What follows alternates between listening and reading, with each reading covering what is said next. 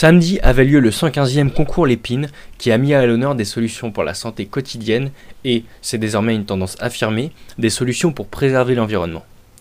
En effet, le prix du président de la République, le plus prestigieux et récompensé par un vase en porcelaine de Sèvres, a distingué parmi les 556 inventions en compétition une application permettant aux personnes souffrant du diabète de suivre de manière plus fiable leur traitement.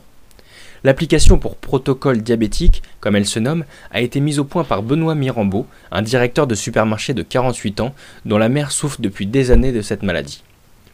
Elle intègre le, le protocole de traitement, c'est-à-dire les prescriptions diététiques, les activités physiques, le taux de glycémie qui sont transcrits dans le logiciel par le médecin d'un malade.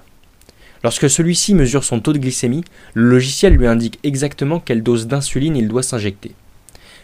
Après un grave malaise de sa mère dû à une hypoglycémie sévère, Benoît Mirambeau prend conscience de la difficulté pour les diabétiques de contrôler leur traitement. Ce développeur informatique à ses heures, qui vit à Angers dans le Lot-et-Garonne, se lance alors le défi de trouver une solution et met au point en quelques mois son logiciel. Outre le suivi du traitement, il insiste sur le lien qu'il permet de créer entre le patient, l'hôpital, les médecins et la famille des malades.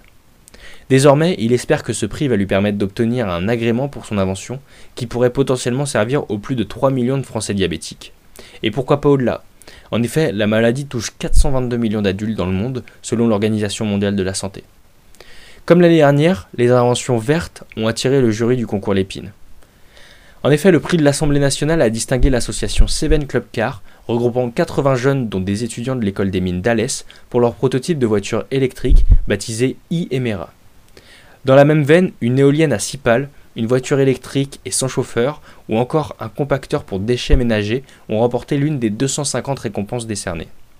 Créée en 1901 par le préfet de la Seine Louis Lépine pour promouvoir l'artisanat, la compétition a servi de tremplin à de nombreux objets de notre quotidien, comme le stylo à billes, le fer à repasser, vapeur ou encore les lentilles de contact. Le jury du concours prend notamment en compte le caractère innovant des inventions, la possibilité d'un passage rapide en production et leur viabilité économique.